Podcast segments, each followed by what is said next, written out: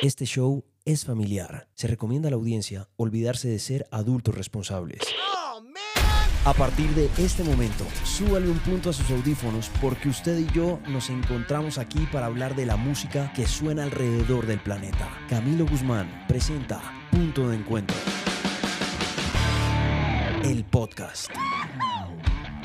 Buenas, buenas. ¿Cómo les va? Bienvenidos a este punto de encuentro. Mi nombre es Camilo Guzmán acompañándolos. Y sí, ya estamos en el día 26 de este 2023. Va pasando rápido este nuevo año. Ya vamos llegando al final del primer mes. Y para darles la bienvenida, los pongo en contexto. En este momento tengo en mi mano una tacita de café. Para quienes me conocen saben que esto es casi que una tradición. Siempre que yo entraba a las cabinas de radio, hacer mis turnos, entraba rompiendo todas las reglas y todos los protocolos, porque cuando hay dispositivos electrónicos como los que uno encuentra en una cabina de radio, pues uno no puede entrar ni bebidas ni comidas.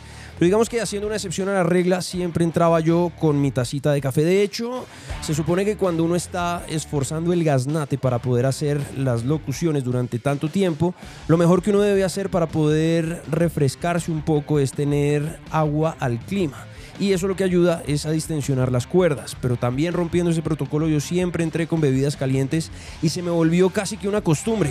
Así que mis queridos amigos, hasta ahora si ustedes me están acompañando y se antojaron de una deliciosa taza de café, pues yo los acompaño frescos para que juntos nos podamos ir tomando este cafecito y podamos ir hablando de diferentes cosas que pasaron en este día 26 alrededor de la industria de la música. ¿Les parece? A todos los que vienen del punto 9 y del punto com, les mando un fuerte abrazo a la distancia. A los nuevos que llegaron por accidente o por referencia, pues bienvenidos también. Les doy todo mi amor y además qué alegría que estén en este punto de encuentro, porque en esta nave siempre hay espacio para que hablemos de música, bandas y canciones que nos mueven el alma y el corazón. De hecho, quiero arrancar mandando algunos saludos que nos quedaron pendientes desde ayer con un tema que estaba muy vigente y hoy también nos sirve por lo que vamos a estar hablando que ya en un ratico les voy a estar exponiendo. Les preguntaba, ¿ustedes han tenido alguna banda favorita que se haya disuelto o se haya acabado? A lo que hubo diferentes respuestas. Por ejemplo, Sergio Alejandro decía Angels and Airwaves. Se puso en pausa porque Tom volvió a Blink. Un abrazo Sergio y bienvenido siempre al punto. Aparece Joana Milena Neira que dice Ultrágeno. Aparece Mauricio Seche que dice los Stone Temple Pilots, tremendos los pilots en la voz de Wayland. 1991, ese disco que se llamó Core, presentando canciones como Blush. Plena era del grunge. Aparece Ángel Ruiz que dice Daft Punk, Violeta Ocampo que dice Daft Punk. Todo para el último día que dice Audio Slave. Bueno, hay muchos. Fernando Hernández que dice System of a Down. Uf, qué bueno era System, ¿eh? La voz de Sir Tankian, impresionante lo que hizo con su banda también, dejó un legado en pocos discos, pero finalmente un legado en la música alternativa llena de guitarras como Aerials, como Chop Suey, por ejemplo. Los manes eran muy buenos, lástima que han salido medio agarrados. En fin, vamos a estar hablando de este tema a lo largo del programa, voy a estar también enviando algunos saludos y de una vez, pues, ¿qué les parece si arrancamos con música nueva? Ya que estamos en la víspera del New Music Friday, pues me parece bueno traerles canciones que vayan despelucando un poco esas canciones o esos sonidos nuevos que van llegando a la industria de la música. Hay un personaje que se llama Sonny Moore que conocimos ya desde hace rato porque venía trabajando muy de la mano en el mundo del dubstep, coqueteando con el mundo del pop, haciendo colaboraciones muy interesantes. De hecho, terminó siendo novio de Ellie Golding después de haber generado ese EP que se llamó Bangarang. El mismo Sonny Moore que estuvo trabajando con Justin Bieber de la mano para hacer canciones como Where Are You Now. El mismo Sonny Moore que estuvo trabajando de la mano con Diplo para hacer proyectos como Jack Hugh.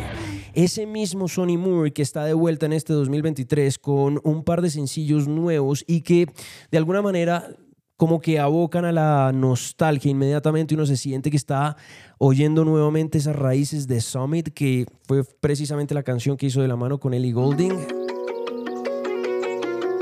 Y me encanta poderle dar la bienvenida a Skrillex o Sonny Moore, su nombre real, aquí haciendo una colaboración con Vladi. Sonidos nuevos, Real Spring.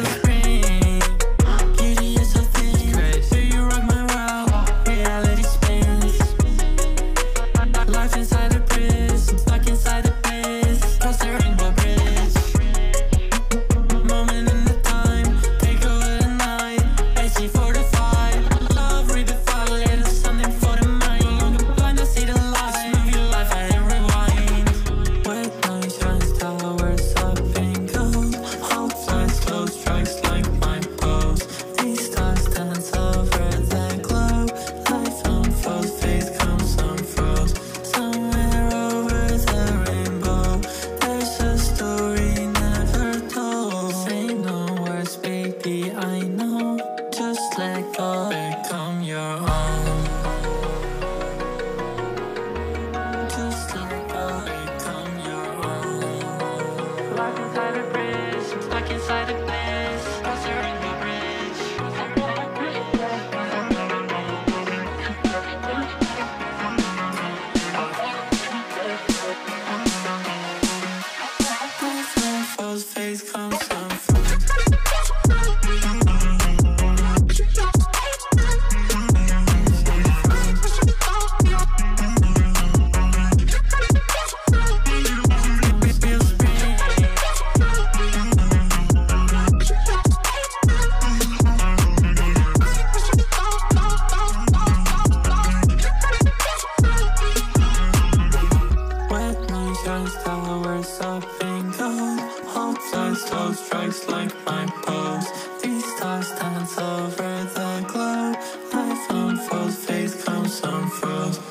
sonidos nuevos de Skrillex que llegan al punto de encuentro, el podcast, el diario 2023.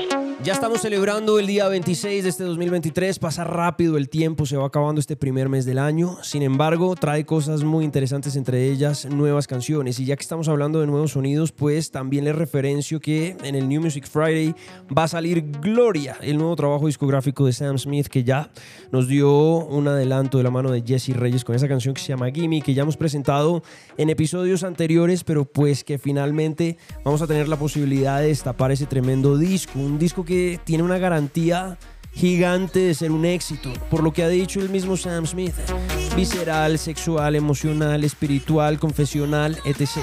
Es un disco que creo que lo va a explotar a él como el gran artista de pop que es, con algunas colaboraciones que también le van a dar un peso bien interesante a sus canciones.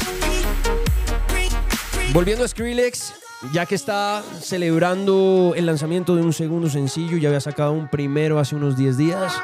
Pues después de un 2022 supremamente complicado de la ausencia de él en la música, donde en diferentes entrevistas ha afirmado que el 2022 fue ese año para olvidar en su vida, donde no se encontraba motivado por absolutamente nada y muy perdido, pues nos sorprende en este 2023 con el lanzamiento de nueva música y bueno, pues qué alegría tener a uno de a un músico del tamaño de Skrillex de la exploración de, Skrillex a través de los diferentes géneros en los que se ha movido, pues de nuevo en la escena. Realmente Sonny Moore o Skrillex, como usted lo quiera llamar, es para celebrar. Celebramos su vida, celebramos sus nuevos lanzamientos y celebramos su nueva música. Esa canción que ustedes oían hace un rato se llama Real Spring, que para mí está muy ligado de lo que hacía en esta época con Ellie Golding, que de hecho después de, de esta canción, como les decía, terminaron teniendo una relación emocional. Y ya que estamos hablando de celebrar la vida, pues quiero invitarlos a celebrar la vida de uno de los personajes más importantes para la historia de las guitarras. Es un personaje que me marcó a mí la vida como periodista musical y les voy a decir por qué. El 6 de octubre del 2020 estaba yo en una cabina de radio de un programa que yo hice en Radioactiva que se llamó Radio Pirata, presentando diferentes discos, poniendo disquitos en esa época. En principio mi programa iba de 10 de la mañana a 12 del día. Y luego, después de la pandemia y todo el confinamiento, lo cambiaron de horario y terminé haciendo Radio Pirata de 2 de la tarde a 5 de la tarde. Y mientras hacía mi programa de radio, pues digamos que me tocó enfrentarme a una de las noticias más complicadas porque empieza a llenarse la web de un titular dolorosísimo y mientras la confirmación y ya una vez se confirmó la noticia, ya les voy a decir de quién estoy hablando, tocó arrancar hacer un especial no solamente por el personaje que era, sino por la emisora en la que yo trabajaba. Y un bombazo de esos, cuando uno no lo ve venir de ninguna manera, pues es muy difícil pilotear el toro, pero debo decir que gracias a los oyentes que estuvieron ahí y a los diferentes invitados que tuve ese día en el programa, pues terminó saliendo un especial muy cabrón. Ese 6 de octubre del 2020, mientras hacía Radio Pirata, me llegó la noticia que había muerto Eddie Van Halen, el guitarrista de Van Halen, una de las bandas más legendarias de las guitarras. Y un día como hoy, un 26 de enero celebramos la vida de Eddie Van Halen. Hoy está de cumpleaños, estaría cumpliendo 68 años y no podíamos dejar la oportunidad de celebrar semejante acontecimiento para quienes somos fanáticos de las guitarras, sobre todo de las guitarras como las de Eddie Van Halen que tienen un sello muy especial dentro de la historia de la música y además pues que nos han ido llevando con sus diferentes canciones como de la mano, pues sonorizando algunos de los momentos más importantes de nuestras vidas al mejor estilo de la banda sonora de una película. Me acuerdo muy bien que ese día tuve la oportunidad de hablar con un amigo muy querido. De hecho, me acuerdo mucho que cuando lo llamé para decirle, hey, necesito que salgas al aire conmigo y me des tu apreciación de Evan Halen porque sé que para ti es importante, me dijo, no lo pienses dos veces, voy contigo al aire, dime cuándo. Y le dije, vamos ya, 3, 2, 1. Y ese día tuve la oportunidad de hablar con Juan Quis. Y después de tanto tiempo y hoy como celebrando la vida de Van Halen, me acordé de ese momento y le escribí y le dije, Kiss, estamos celebrando el cumpleaños de Van Halen te acuerdas ese día que tuvimos que comunicarle al mundo que Eddie se había muerto por causa de un cáncer y me dijo, pues cómo olvidarlo, maestro. Y le dije, bueno, pues hoy para celebrar su vida te mandas unas palabras. Y el man me dijo, ¿cuándo? ¿Ya? Y le dije, sí, de una, 3, 2, 1, al aire. Así que mi querido Juan Quis, bienvenido a este punto de encuentro, el podcast.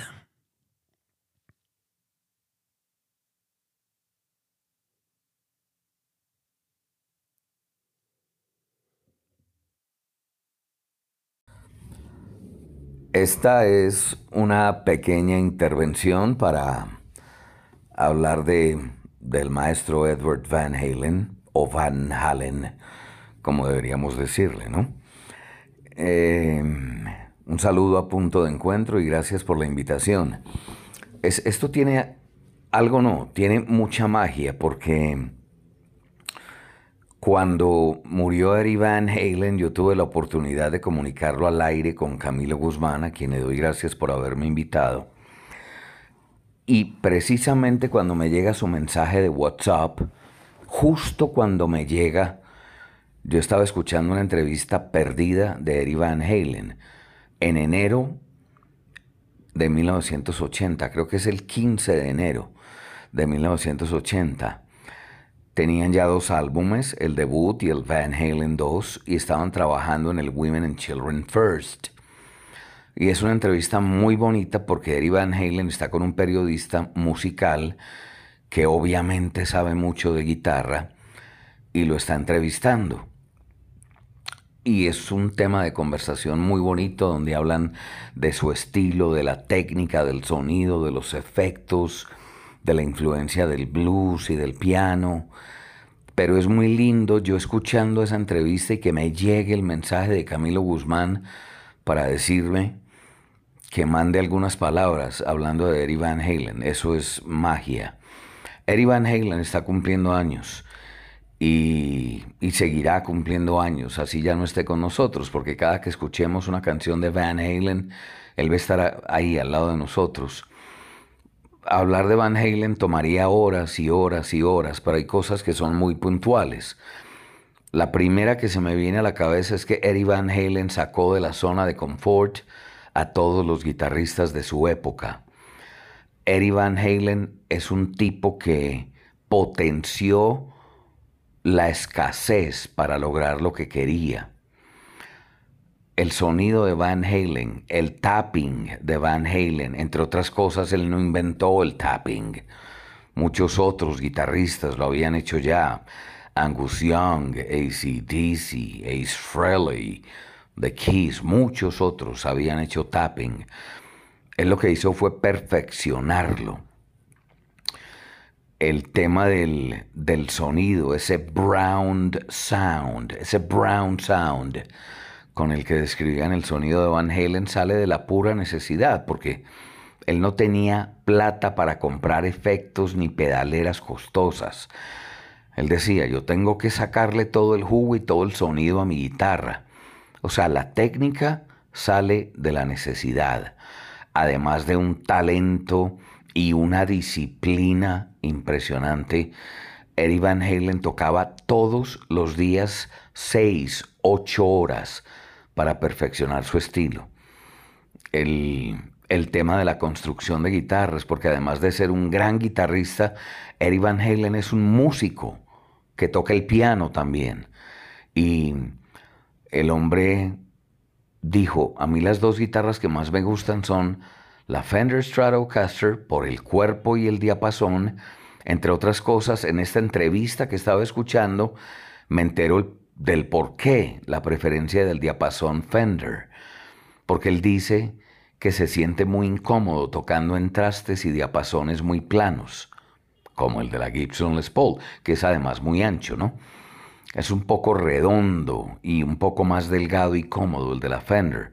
Entonces lo que Eddie Van Halen hizo fue mezclar las dos guitarras. Me gusta la docilidad del diapasón de la Fender, pero amo el sonido de la Gibson. Ese fue el nacimiento de la Frankenstrat.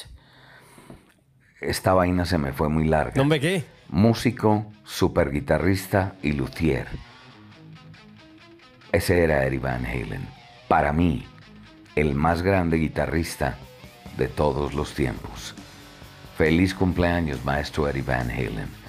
Y gracias por tantas alegrías. A ti. Un abrazo, Camilo, y a todos tus oyentes. Rock and roll forever, my friend.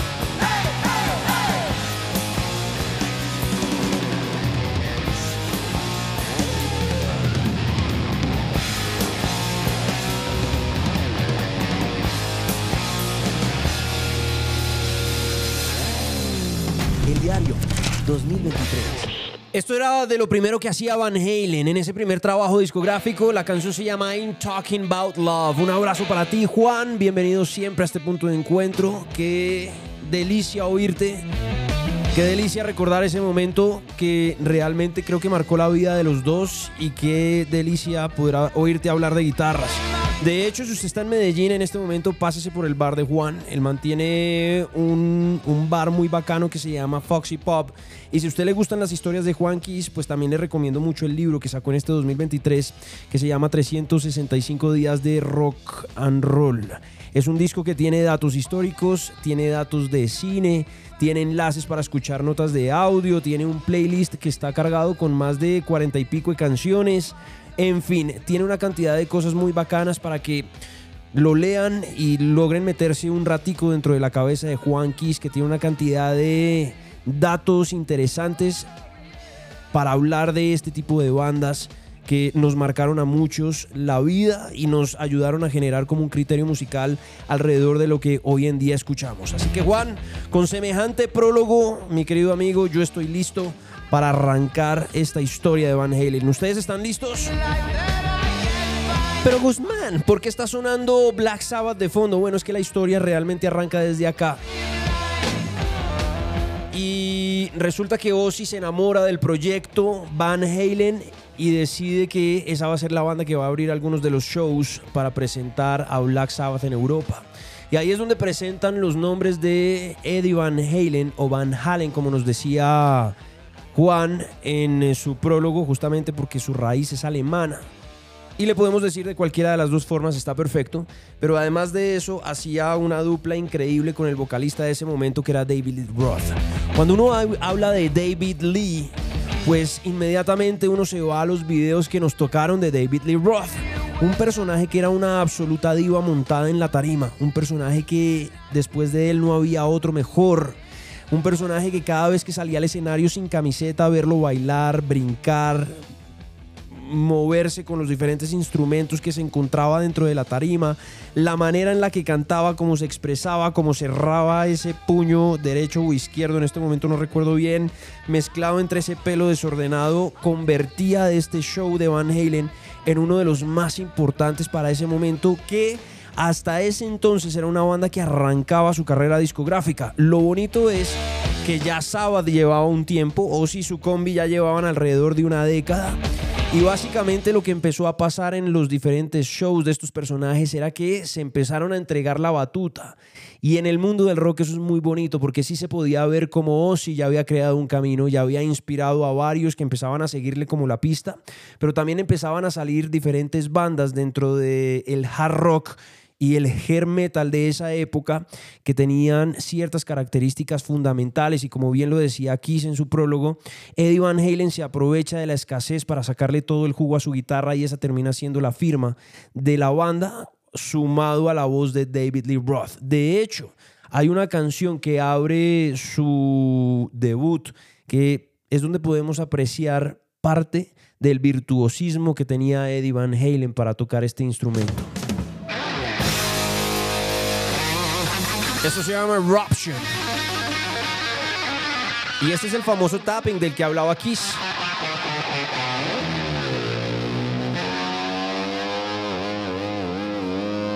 Animal. Feliz cumpleaños, ídolo.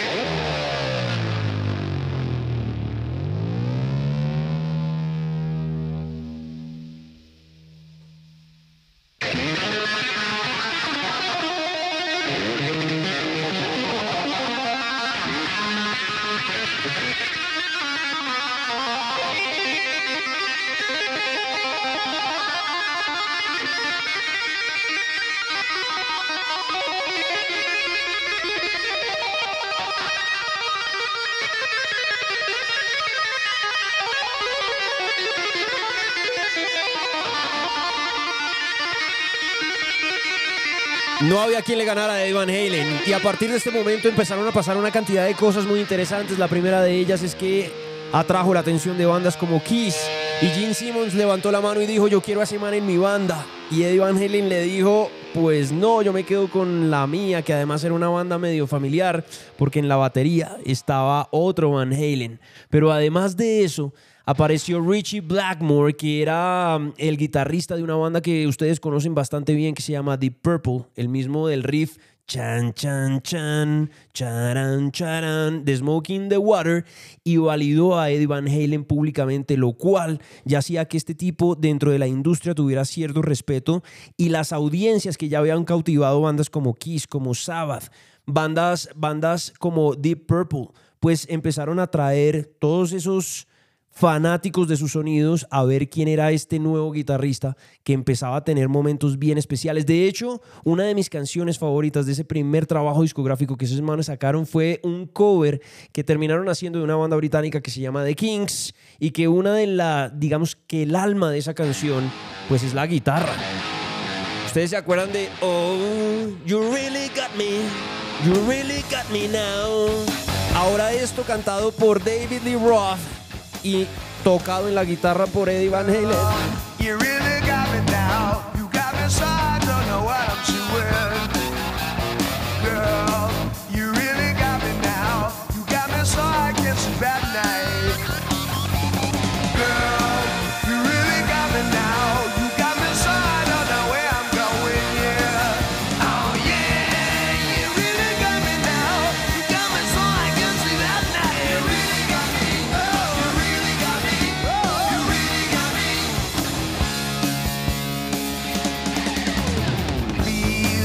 Don't ever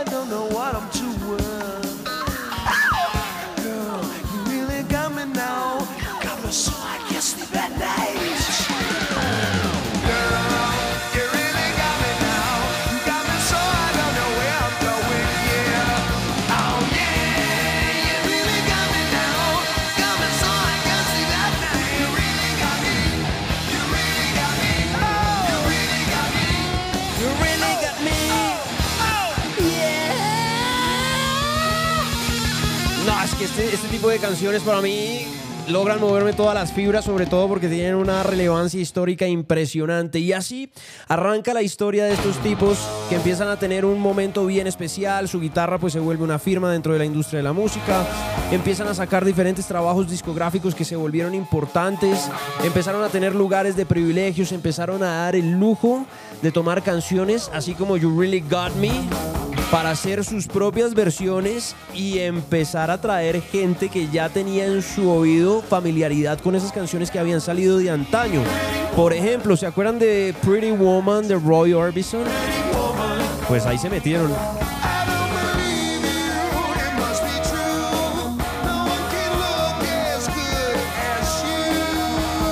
También tuvieron otro cover de Dancing in the Street, que fue la canción que hiciera un gigante entre Mick Jagger, vocalista de los Stones, y David Bowie. Esa época de esos dos haciendo música juntos era impresionante. Y bueno, ahí también puso su sello en la guitarra Eddie Van Halen y David Lee Roth. Y seguían caminando a pasos agigantados generando una admiración profunda por el virtuosismo del vocalista y el virtuosismo del guitarrista. Eso era la banda, iban con una fuerza impresionante. Y esa fuerza los llevó a escribir su gran obra maestra, un disco que se llamó igualito que el año en el que salió y que nos presentó las canciones más importantes de la banda, pero además que generó una de las rupturas más grandes. Después de que grabaron ese famoso 1984, David Lee Roth le dice a Ed Van Halen, ¿sabes qué? Creo que hasta acá llegué. Creo que es momento de que yo empiece a hacer mi propio proyecto. Creo que es momento de darle un respiro a lo que ya hemos construido con Van Halen. Y si la banda estaba construida con la voz de David Lee Roth, ¿qué iba a pasar de ahí en adelante? Bueno, pues esa es una historia que ya les voy a contar, pero antes, ¿qué les parece si recordamos una de las canciones más interesantes que venían allí en ese disco?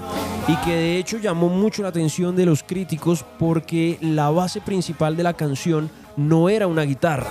Sin embargo, para quienes estudian música y corríjanme músicos que están allá afuera si estoy equivocado, pero la manera visual más fácil de interpretar cualquier instrumento es a través del piano. La razón es porque uno en el piano puede ver claramente las notas y puede ver claramente los sostenidos o los bemoles dependiendo de cómo se esté leyendo la escala, si para arriba o para abajo. Pero básicamente uno hace un do, do y uno lo puede ver cuando oprime la tecla. Un re igual, un mi igual, un fa igual y así hasta el si. Y de la misma manera pues se va transfiriendo todo ese conocimiento musical a diferentes instrumentos como la guitarra.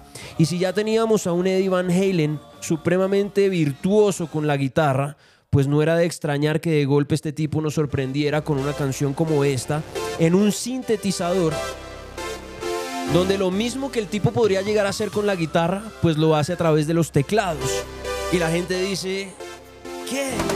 ¿Esto es Van Halen? Sí es Van Halen y en la voz David Lee Roth y creo que aquí era el momento de gloria, por eso hablo de 1984 como una de las grandes obras maestras del hard rock de la época. Amigos, esto es punto de encuentro, esto se llama Jump.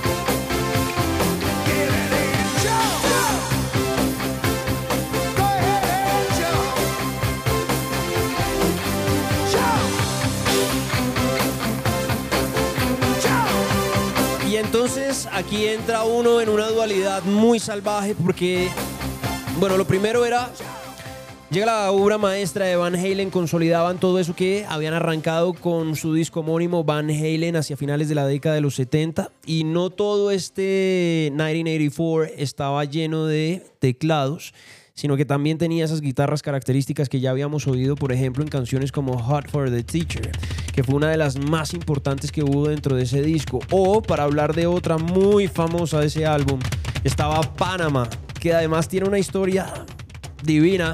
Porque David Lee Roth, con lo diva que era, en una rueda de prensa se encuentra con un periodista y le dice, hey, tú te la pasas saliendo en los videos jactándote de que estás con muchas mujeres, de que tomas un montón de whisky, de que te la pasas en carros lujosos y jamás le has escrito una canción a un carro. Y el man dice, ¿sabes qué? Tienes toda la razón. Y para esa época se sienta David Lee Roth completamente retado por la prensa y termina escribiendo una de las canciones icónicas que vienen incluidas dentro de ese 1984 y que al final Panamá nada tiene que ver con el país, sino que tiene que ver con un piloto de carros que era reconocido así dentro del mundo del pilotaje. Y terminan haciéndole referencia a un carro muy veloz. Por eso la historia de Panamá que viene incluida en canciones como esta. Son sonidos muy particulares. Y ahora sí, la dualidad. Llega uno a ese momento en el que uno dice, ok, se baja David Lee Roth del bus. Ya no tenemos la voz característica de esta banda que venía dando pasos de gigante. Y ahora estos manes, ¿qué van a hacer? Se quedaron con la mitad. En la batería estaba Alex Van Hale. En el bajo estaba Michael Anthony. Y ahora, ¿qué hacemos con la voz? Y deciden contratar a un tipo que venía por ahí haciendo una carrera muy interesante también dentro del mundo del rock, que se llama Sammy Hagar. Y aquí, o Sammy Hagar. Y aquí es donde empiezan los fanáticos como a coger por dos caminos, al mejor estilo de See You Again, de Rápido y Furioso. Por un lado, quienes se quedaron con la voz de David Lee Roth y no pudieron aceptar que hubo un cambio y sencillamente se volvió para ellos esta la mejor época de Van Halen y quienes lograron sobrepasar ese momento de David Lee Roth de canciones como Jump, Panama Hot for the Teacher y darle la bienvenida a Sammy Hagar. Si usted está un poco desconectado de los nombres que le estoy dando, pues le voy a poner algunos ejemplos sonoros para que diga, ok, porque estoy seguro que cuando escuche la canción va a decir, claro, ese es el Van Halen que de golpe le tocó a usted. Y de golpe fue ese Van Halen del que usted se enamoró. Y de golpe fue Sammy Hagar el que lo acompañó y no David Lee Roth. Y la verdad es que toda esa construcción de canciones que empezaron a trabajar de la mano de Hagar fueron muy interesantes porque se volvieron menos, menos del estilo del hair rock que hablaban de mujeres, de carros, de tragos y que era muy similar a lo que terminaron haciendo luego los Guns N' Roses con el Appetite for Destruction hacia finales de los 80, sino que con Hagar o Hagar lo que empezó a pasar es que se empezaron a volver un poquito más maduros de golpe en su sonido y las letras empezaron a ser un poquito más románticas tal vez. Y por eso en los discos que vendrían a futuro, acompañados de evidente, el evidente virtuosismo de este señor que oímos ahí de fondo, Eddie Van Halen o Eddie Van Halen, pues empezaron a enamorar a nuevas audiencias. Y lo que empezó a pasar es que los números no, no decrecieron, sino crecieron. Y estos discos que venían como cultivando un camino bien interesante dentro de la carrera de Van Halen, pues terminaron dándole a los discos en los que participó Hagar o Hagar posiciones no solo de privilegios, sino se montaron en el top de esas posiciones en el Reino Unido y en Norteamérica. Y ahí entonces, ¿qué pasa? Porque yo siempre he pensado que los números no lo son todo, es decir, son un gran referente para, digamos, dar visibilidad a contenidos que se vienen presentando a las audiencias, pero no son el único referente. Y para ello, pues un ejemplo claro, Aerosmith solo tuvo una canción número uno en los listados y fue Wanna Miss a Thing, y fue una canción que ni siquiera fue escrita por ellos. Pero ¿dónde me dejan todo lo que ya había hecho Aerosmith? En este caso creo que pasa lo mismo y es la época de la época de David Lee Roth donde lograron cultivar una audiencia bien importante y generar ahí como una atracción interesantísima en el mundo del rock. Y una época donde estos manes empezaron a tener una aceptación comercial mucho más grande y empezaron a enamorar a las audiencias con canciones, como les decía hace un rato, un poquitico más románticas. Señoras y señores, quiero presentarles a Sammy Hagar. Yo sabía, ahí es donde usted dice, claro, este es el Van Halen que me tocó a mí, más romántico, mucho más maduro. Esto se llama Why, esto se llama Why Can't This Be Love y está al aire en punto de encuentro.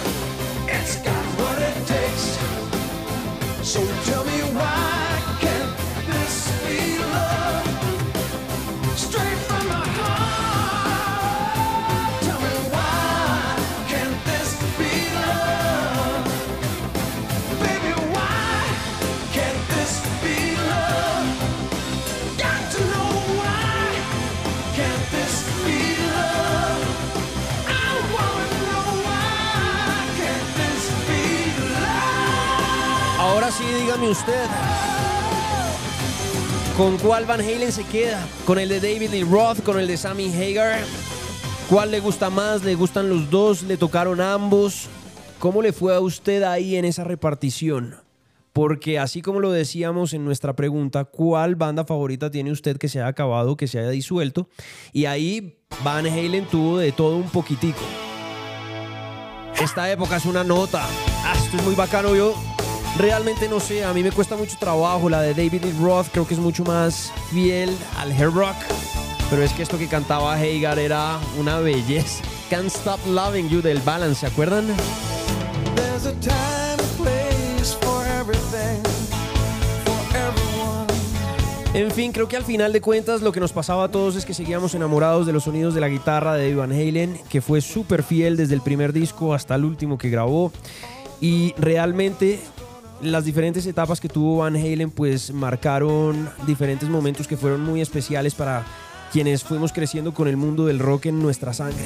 De hecho, estos manes estuvieron girando un tiempo hacia finales de la década de los 80, justo con Hagar, en la gira de Monsters of Rock, que es la misma que vamos a tener aquí en nuestro país pronto, presentando a los Saxons, presentando a diferentes bandas que van a estar ahí montadas y que hacen parte de este tipo de sonidos. Por eso es tan importante quienes vamos a asistir a ese concierto, poder revivir este tipo de épocas, porque es devolverse en el tiempo a lo que pasaba hace 40 años, casi 50 años. Esto era de lo que vivían en esa época, esto era lo comercial, esto era lo que la gente tenía en su Walkman cuando salió por allá a mediados de la década de los 80 y empezó a utilizarse ese formato en cinta que aisló a la gente mientras oían sus bandas favoritas y básicamente lo que empezó a pasar es que ahí sí se convertía la vida de cada individuo en una banda sonora a través de unos audífonos negros y ese, ese Walkman Sony clásico que sale en la mayoría de las fotografías de, de ese momento. Marcaron un- una, un- una, una tendencia. Estos manes abrieron un camino bien especial.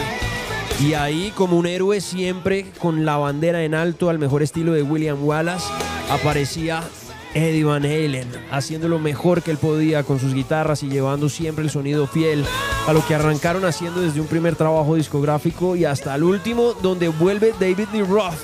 ¿Qué? Sí, resulta que todos los discos donde estuvo Hagar tuvieron una aceptación bien interesante, menos este último que se llamó Balance, un disco que salía hacia mediados de la década de los 90 y que pasaba algo bien interesante que hemos estado hablando en otros episodios de Punto de Encuentro, y es que se puso muy de moda el Britpop desde el Reino Unido y estaba muy de moda el grunge en Norteamérica. Esos dos géneros se comieron lo que la, audi- la audiencia en ese momento estaba consumiendo y básicamente el hair rock pasó a un segundo plano. Por eso la época de los Guns N' Roses es tan cortica también. Es una época que arranca con el Appetite for Destruction hacia finales de los 80 y termina con los Use Your Illusion. Y hasta ahí fue el rock, se vio desplazado por esos otros dos géneros que encontró una audiencia súper masiva, que eran diferentes, no estaban recogiendo, digamos que, sonidos muy recientes, sino sencillamente a través del punk y de esos elementos distorsionados, esos instrumentos sucios, lograron abrir una nueva puerta para captar una audiencia aún mayor. Y ahí este tipo de canciones, este tipo de movimientos, este tipo de artistas fueron cayendo un poco. No quiere decir que perdieran audiencia, pero sí en ese instante pues ya no eran tan populares. Entonces Hagar, un poco cansado ya de la presión que tuvo que mantener, de los discos que ya había grabado de la mano de Halen, pues habla con ellos y les dice, ¿saben qué? Yo me bajo de este barco. Y otra vez empieza la banda a padecer. Ya no tenemos a David Lee Roth y ya no tenemos a, a Hagar, a Sammy Hagar. Ahora, ¿qué vamos a hacer? Es la tercera vez que nos toca cambiar de vocalista. Y resulta que por ahí en el radar les aparecía a ellos un personaje que ustedes reconocen muy bien por una canción que le ha dado la vuelta al planeta de una forma interesantísima con un disco que se llamó Pornografiti. ay, ay, ay. ¿Lo reconocen? ¿Saben quién es el vocalista de esta banda?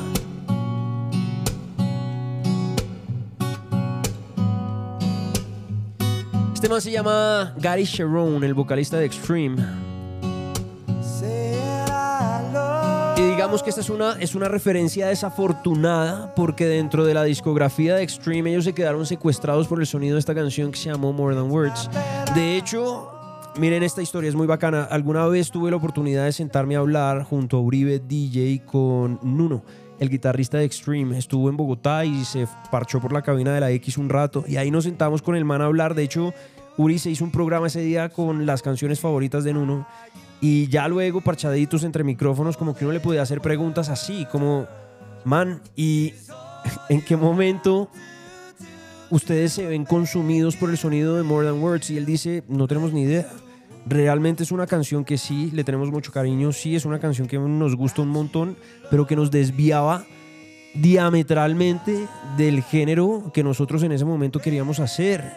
Y es que si uno abre trabajos discográficos de estos manes, pues uno sí se encuentra diferentes propuestas que estaban mucho más cercanas a lo que hacía Van Halen en ese momento y que hacía mucho más lógica la elección de Sharon como vocalista de ese proyecto después de la salida de Sammy Hagar. Este es el mismo Sharon, el mismo vocalista de More Than Words, pero con las canciones que realmente hace Extreme. Fíjense esto. Esto se llama Get the Funk Out. Y aquí uno dice, ah, ok, con razón lo tenían ahí en la lista de convocados.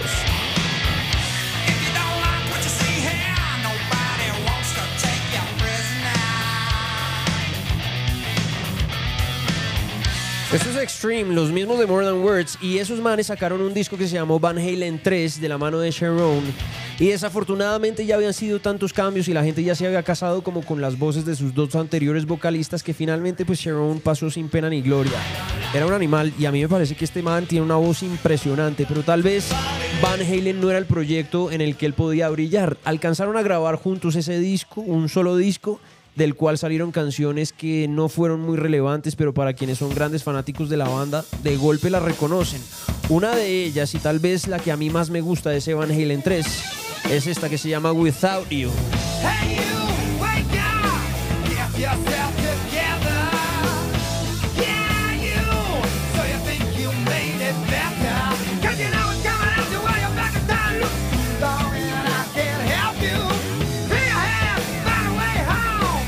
es que aquí Van Halen sí se va a la B, ¿no? es un estilo completamente diferente, ya es otra vuelta, aunque seguimos oyendo de fondo el virtuosismo de Eddie. Estaban un poco lejanos de lo que ya habían cultivado por más de 20 años y terminaron diciéndole a Sharon, hey man, muchas gracias de verdad, como un héroe nos ayudó a mantener esta vuelta a flote, pero definitivamente no, y ahí es donde Van Halen, pum, se rompe y entra como en un, como en un espacio indefinido de ruptura que para mí son los más miedosos porque uno no sabe si de golpe vuelven o de golpe no.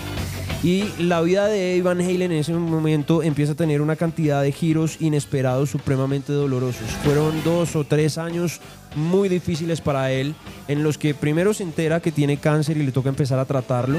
Dato no menor, porque ya vamos a ver ahora más adelante por qué es tan importante. Dos, fue sometido a una cirugía de reemplazo de cadera, lo cual hizo que Eddie Van Halen, que ustedes lo han visto en los diferentes videos, si no lo han visto se lo recomiendo, es un man que no se queda quieto. Imagínense esa, ese posoperatorio, lo que le tocó vivir a este personaje.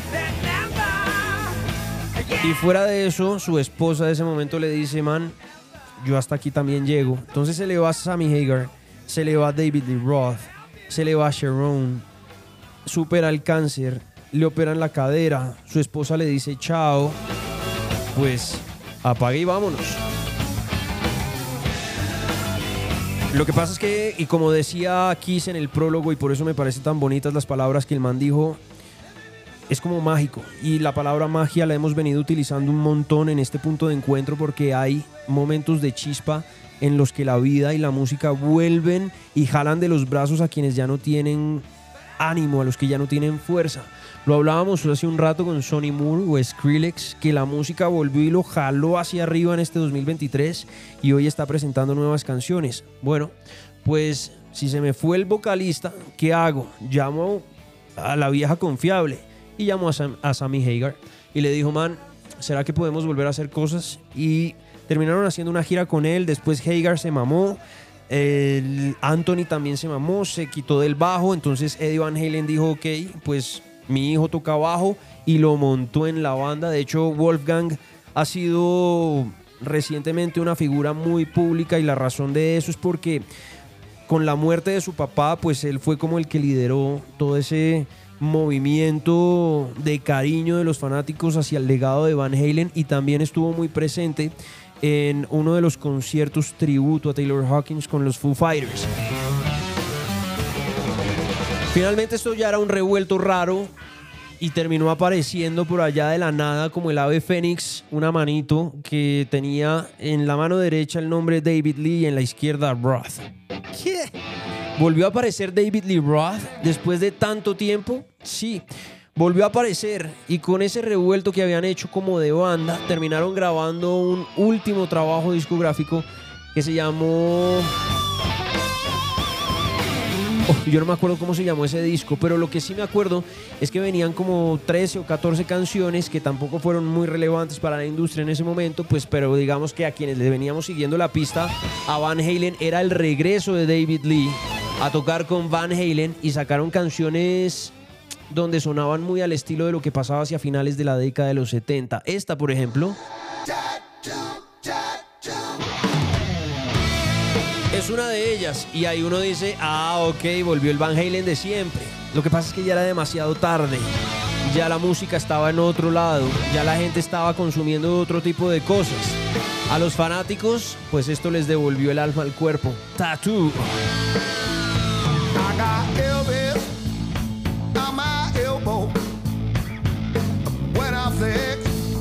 Elvis. I got hookers on the back of my leg. And she when I walk. Cherry red, electric green. Purple mountains majesty, talk to me, Bacano, ¿no? Volver a oír ahí a Roth y reencontrarse como con ese sonido de Van Halen. Si no lo tenían en el radar, pues bienvenidísimos. La canción se llama Tattoo, la encuentran en cualquier plataforma digital y este sí fue como el punto final para los manes, no volvió a pasar absolutamente nada más con ellos, terminaron haciendo por ahí una gira, evidentemente multimillonaria, donde iba Van Halen, pues había una cantidad de fanáticos que los querían ver, pero digamos que ya para sacar nuevas canciones, no. Y ahí ya nos fuimos derecho a un momento pues trágico que fue ese fatídico 6 de octubre del 2020 que después de volver a reconocer públicamente Eddie Van Halen que tenía cáncer es la misma enfermedad que termina llevándoselo ese 6 de octubre y que como les contaba al principio de este show fue la noticia que mientras estaba en Radio Pirata me tocó dar y que tuve además el privilegio de tener un par de palabras ahí con Kiss para poder hablar un poquitico de las guitarras. Por eso para, para mí hoy era un día importante, era celebrar la vida de uno de los guitarristas más animales que hemos tenido dentro de la industria. Un personaje que dejó un legado gigante, que ha inspirado una cantidad de músicos, que tuvo la oportunidad de trabajar con muchos más. Una de las canciones donde aparece, esa sí no la tenía por acá lista, pero la voy a buscar rápidamente. Una de las canciones donde aparece Ivan Halen en el mundo del pop donde él nunca quiso que se referenciara a él y termina saliendo como como yo no sé si en los créditos o en los créditos como una especie de ghost collab pero termina apareciendo ahí en una de las canciones de Michael Jackson. Les voy a buscar el pedacito donde ese man miren esta, esto que suena de fondo en esta canción que se llama Beat It es Eddie Van Halen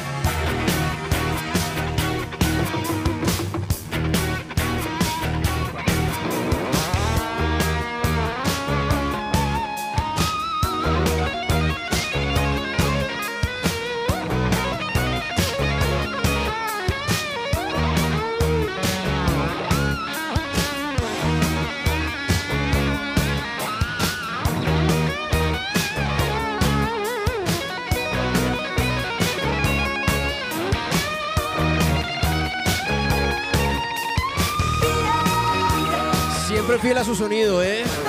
Un grande Van Halen, Eddie Van Halen, que hoy lo recordamos estaría cumpliendo 68 años. Y bueno, pues hace parte fundamental de nuestro viaje musical hoy en Punto de Encuentro, el podcast, donde tuvimos la posibilidad de recordar varias de las canciones donde él estuvo participando y la razón por la cual terminamos reconociendo hoy a viva voz que es un legado impresionante de fonogramas que terminaron inspirando una cantidad de músicos que hoy son gigantes dentro de la misma industria. ¿Qué pasó con Sammy Hagar? ¿Qué pasó con Anthony? ¿Qué pasó con el resto del parche que durante tanto tiempo giraron juntos? Bueno, pues ellos terminaron formando una banda paralela. De hecho, el baterista es Chad Smith, el mismo de los Red Hot Chili Peppers, que se bautizaron como Chicken Foot. Y dentro de las canciones de Chicken Foot, pues hay unas que son buenísimas. Tal vez mi favorita puede llegar a ser esta que se llama Oh Yeah. Y fíjense que es una especie de mezcla entre los Peppers y no nada tiene que ver con Van Halen porque no estaba la guitarra. Lo que pasa es que apenas empieza a cantar este man, uno dice, uy, Sammy Hagar puede hacer esta vuelta también. Y es una locura, qué canción tan hijo de funky. Dale, Hagar. If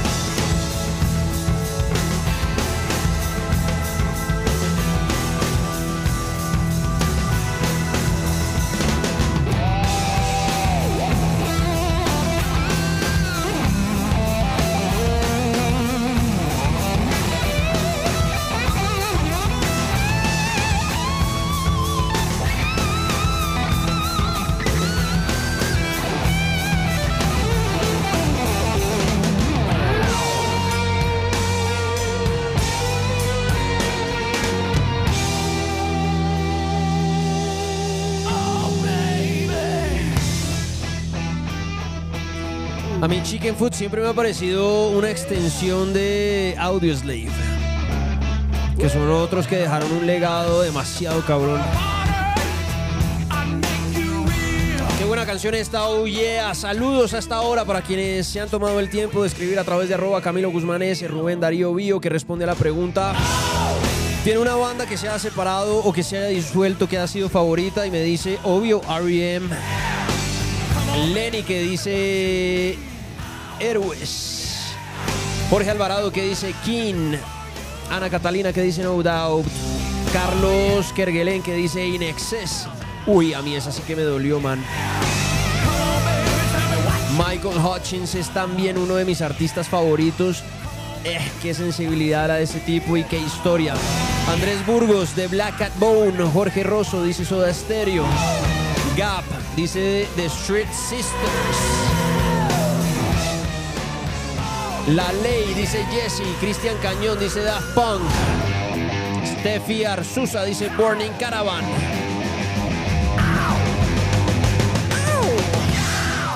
El diario 2023. Estamos ya en el día 26 de este 2023 celebrando, bueno, varias cosas. Ya hablamos de Skrillex, hablamos de Evan Halen y el que sería su cumpleaños número 68. Y todavía nos queda un poquito de show por delante en el cual vamos a tener la oportunidad de ir destapando algunas canciones que ustedes han referenciado. Dentro de esas bandas favoritas que ustedes me escribieron que les dolió en algún momento que se hayan acabado, que se hayan disuelto, varios de ustedes me referenciaron The Hall Effect, una banda colombiana. Y cuando entré a mirar su discografía, evidentemente me encontré con esas dos canciones que para nosotros fueron como las dos canciones que hicieron de estos manes una vaina gigante. De hecho, cada vez que yo me encuentro con un amigo mío, guitarrista que se llama Juan Pablo Jaime, siempre me dice, "Ay, el guitarrista de Hall Effect era un querido. Y además de ser un querido, era un animal. Y dentro de su discografía hay una canción que a mí me fascina porque, no sé, la nostalgia tal vez, el momento que estaba viviendo, esa época estaba arrancando mi vida radial.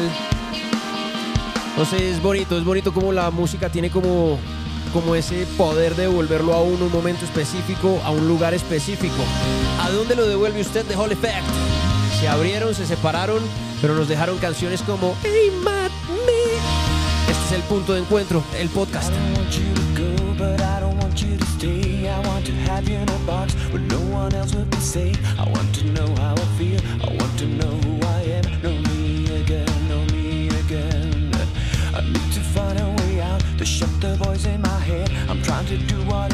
but things walk hard on the left. My God, stands on the ground. Your spirit's up in the air, floating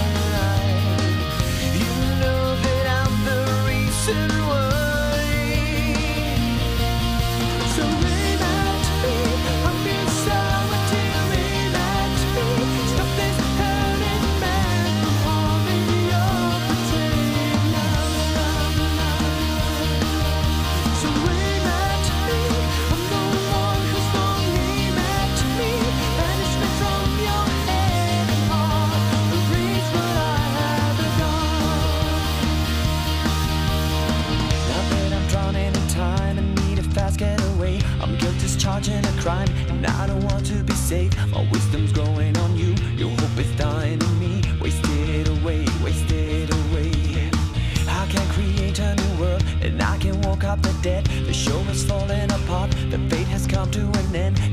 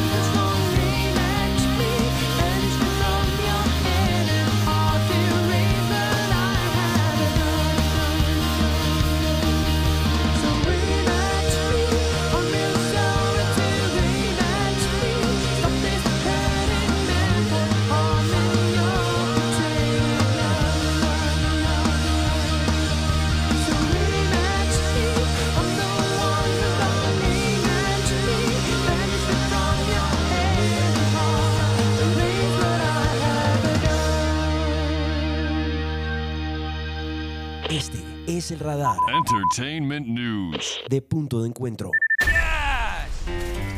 No se habla de Bruno, no, no. Este es el día 26 del 2023 y en el radar está bien cinematográfico. Justo en mi Y también hay varias cosas ahí de videojuegos interesantes. Una de las que más me llamó la atención para todos los que son gamers. Mañana, día 27 del 2023, y quienes tienen Nintendo Switch, pues van a poder celebrar uno de los juegos más icónicos. ¿Ustedes se acuerdan de GoldenEye? Del 007. Bueno, pues si eso hace parte de su ADN, si usted creció con ese videojuego, si usted tuvo la oportunidad de cargar en sus manos esa famosa Golden Gun, pues va a tener la oportunidad de jugarlo ahora en su Nintendo Switch. ¿Y desde cuándo está disponible? Desde mañana 27 para que lo pille. En el radar del punto de encuentro también están los Simpson. A quienes les gustan estos nuevos capítulos, pues acaban de renovar dos temporadas más. Muchos han salido a decir, hey, no más. Yo creo que ya los Simpson deberían irse por la puerta grande de lo que hicieron durante tantas temporadas. Pero es que últimamente creo que han sido descache tras descache y esos capítulos a los que estábamos acostumbrados durante tanto tiempo pues dejaron de aparecer. De hecho, los grandes famosos que pasaron por los Simpson eran personajes que alimentaban las historias de Homero, Bart, March, Lisa y Maggie y no al contrario, no era el famoso para jalar las historias de los Simpson. Y por ahí hubo una cantidad de momentos muy especiales. Por ejemplo, uno de los que yo más recuerdo es cuando Michael Jackson le canta a Homero en la cárcel, por ejemplo. ¿Se acuerdan? O cuando Michael Jackson le canta a Lisa Happy Birthday Lisa con Bart, que se le había olvidado darle el regalo de cumpleaños y ella estaba profundamente deprimida. Creo que es uno de los capítulos más bonitos y por ahí pues pasaron los Rolling Stones, pasó R.E.M., pasaron los Smashing Pumpkins, pasó Aerosmith, que Steven Tyler se equivoca y dice otro pueblo distinto a Springfield. Bueno, tantas cosas que tenían los Simpson. A quienes les gustan y están enamorados de la familia amarilla, pues tienen dos temporadas más. Y ya que estamos hablando de series, pues hay dos que están punteando en el listado que publicó Nielsen de las series y películas más vistas durante todo el 2022. Ahí, pues digamos que sí, hay que levantar la mano con Encanto, que fue la película más vista. Tuvo más de 27 billones de minutos reproducidos, entre los cuales, pues bueno, digamos que podemos hablar de una historia inspirada en la cultura colombiana. Pero más allá de eso, dejó una de las canciones más importantes del año pasado, donde estuvo La Gaita, que de hecho me nombraban por ahí a Escarcha, de los proyectos que les había dolido que se han acabado, disuelto. Ahí estaba Isa Mosquera, estaba La Gaita, estaba Nati Bedoya. ¿Quién más estaba por ahí? Había otras dos enormes. Se disuelve Escarcha y bueno, terminamos conociendo después proyectos en solitario y La Gaita de la mano de Mauro Castillo, que es otro animal. Terminan ah, ah, inventándose esta salsa para la producción original de Disney que luego fue montada en Disney Plus que se llamó No se habla de Bruno que fue el personaje que estuvo interpretado por lo menos la voz por Riaño Alejandro y bueno hay una cantidad de componentes ahí bien interesantes así que para Encanto bacano que esté ahí metido dentro de las películas más vistas es la número uno más de 27 millones billones de minutos reproducidos. Y si nos vamos hacia las series bueno, pues indiscutiblemente nos vamos a encontrar como único rey a Netflix. De hecho, en el listado de las 15 más importantes, en el número 15 nos encontramos a Disney Plus con Los Simpson, que es una de las series que la gente más ve. Y la otra entrada que tiene Disney ahí bien interesante, pues es Bluey. De resto, todo es de Netflix. Y si hablamos de la serie más vista durante el 2022, ¿ustedes cuál creen que pudo haber sido? Hay una que estoy seguro muchos de ustedes tienen en el radar porque además la vienen siguiendo desde hace muchísimo tiempo, pero que se metió de una forma muy impresionante en los corazones de la gente con los ejercicios de sincronización que hicieron, porque en esta serie la música sí que tuvo mucho que ver.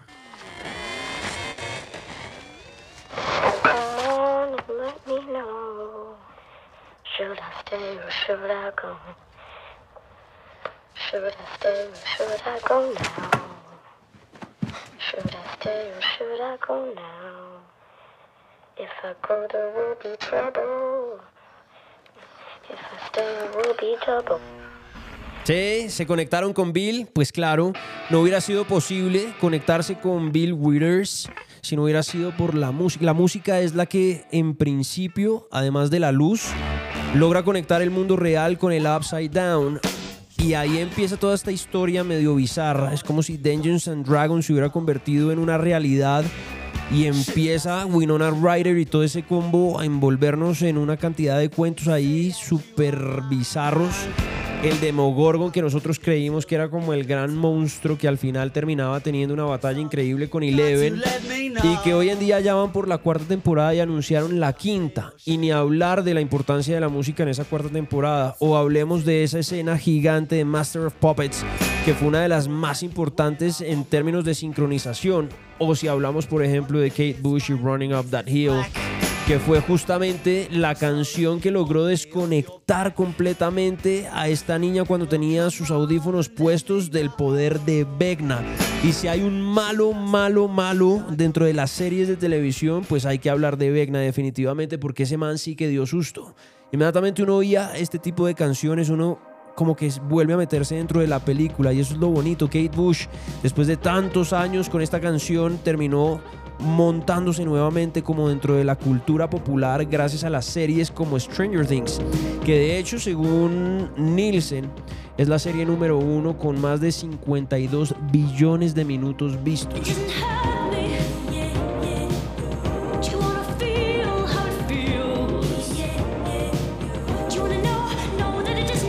Por ahí hay un capítulo que está dedicado a The Last of Us. Dentro de este punto de encuentro donde también estuvimos hablando de la importancia de la música. Y es que las series sin la música que utilizan, es decir, lo que hace un representante de sync o un music supervisor dentro de una producción como estas es tan importante como la misma serie en sí.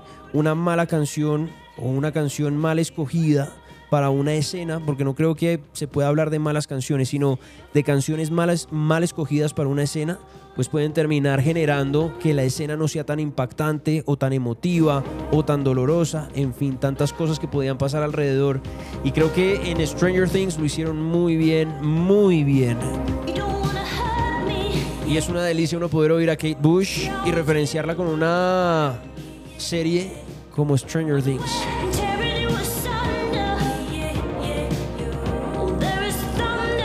Pero bueno, salgámonos de las series de televisión, de las películas, de los Simpsons, de GoldenEye para Nintendo Switch y concentrémonos en una canción que mañana 27 va a ser noticia.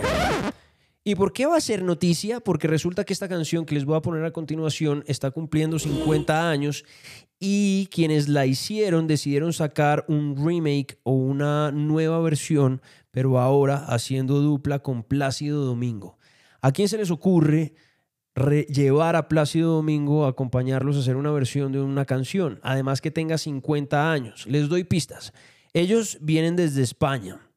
Ellos son una, un colectivo que logró enamorar. Si usted le dice a su papá o a su mamá, o si tiene alguna tía por ahí que lo acompañe, dígale, hey, ¿alguna vez has oído de Mocedades?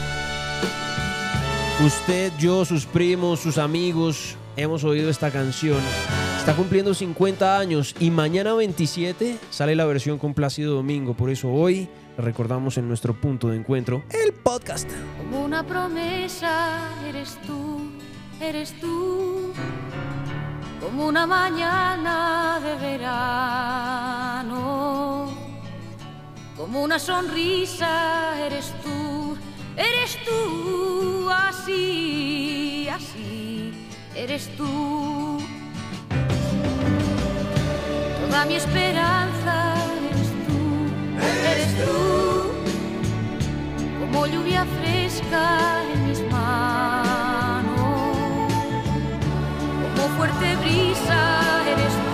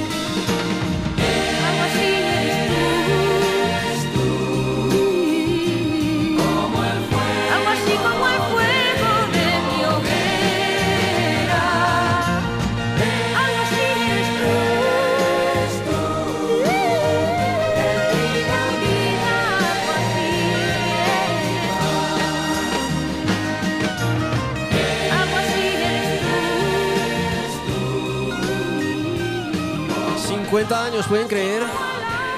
50 años han pasado desde el lanzamiento de esta canción, es Mocedades y mañana sale ese remake de la mano de Plácido Domingo, seguramente va a sonar increíble y por eso hoy era un buen momento para recordar este tipo de canciones que entre otras cosas sé que logran tocar por allá unas fibras bien interesantes porque estas canciones son de esas que tienen una característica especial. Son de esas canciones que empiezan a sonar e inmediatamente uno hace huele a hogar, huele a mi casa, huele a mi a mis ancestros.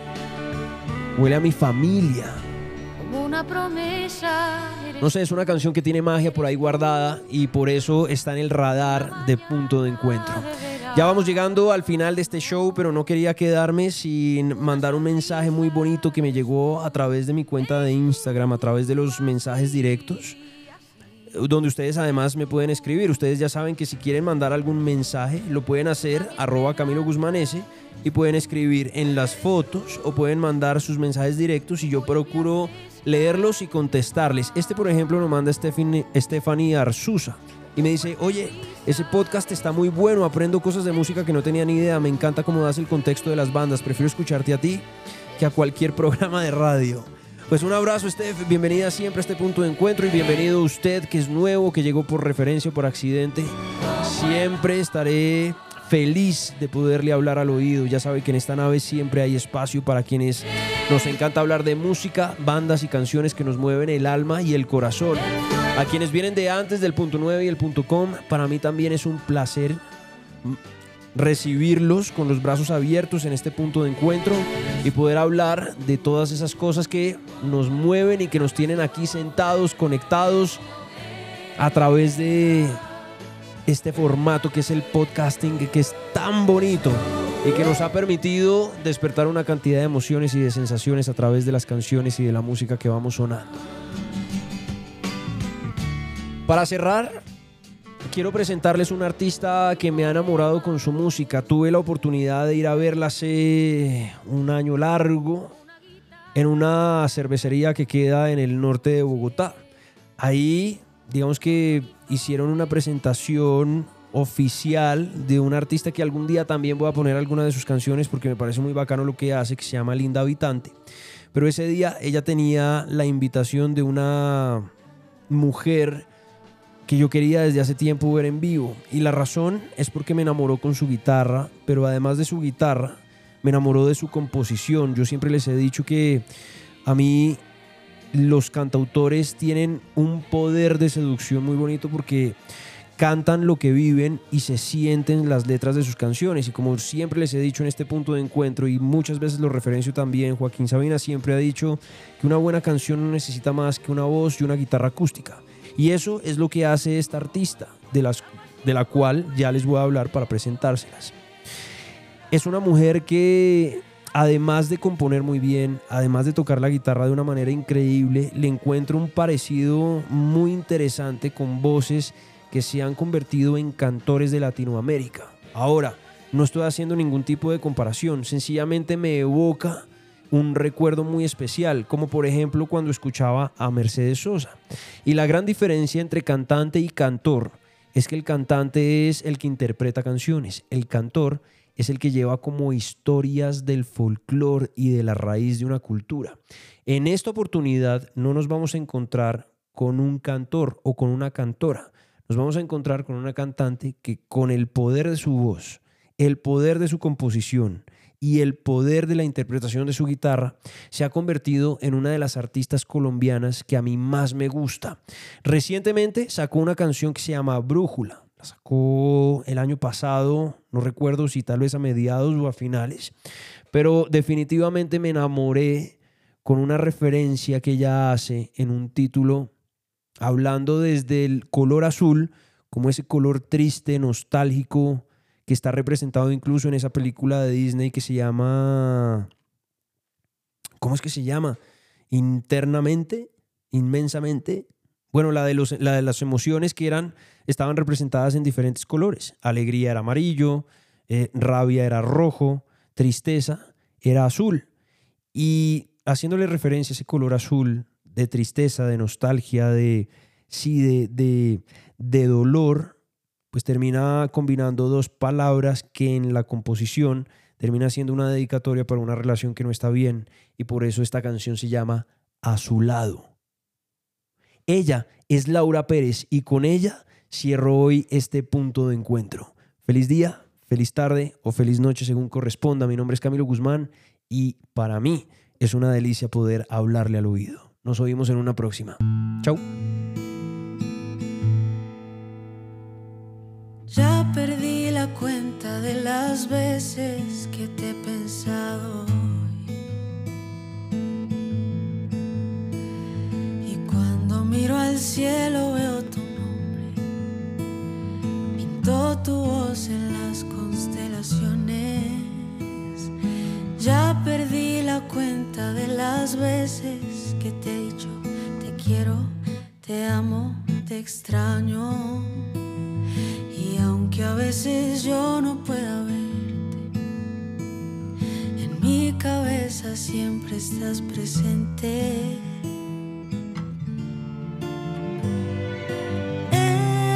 Eres como un cuento que transforma, como acorde que enamora,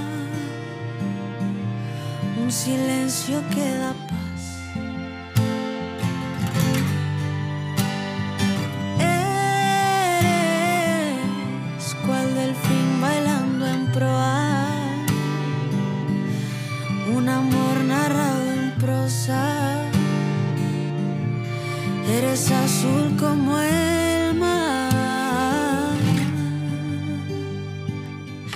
y a su lado quiero estar.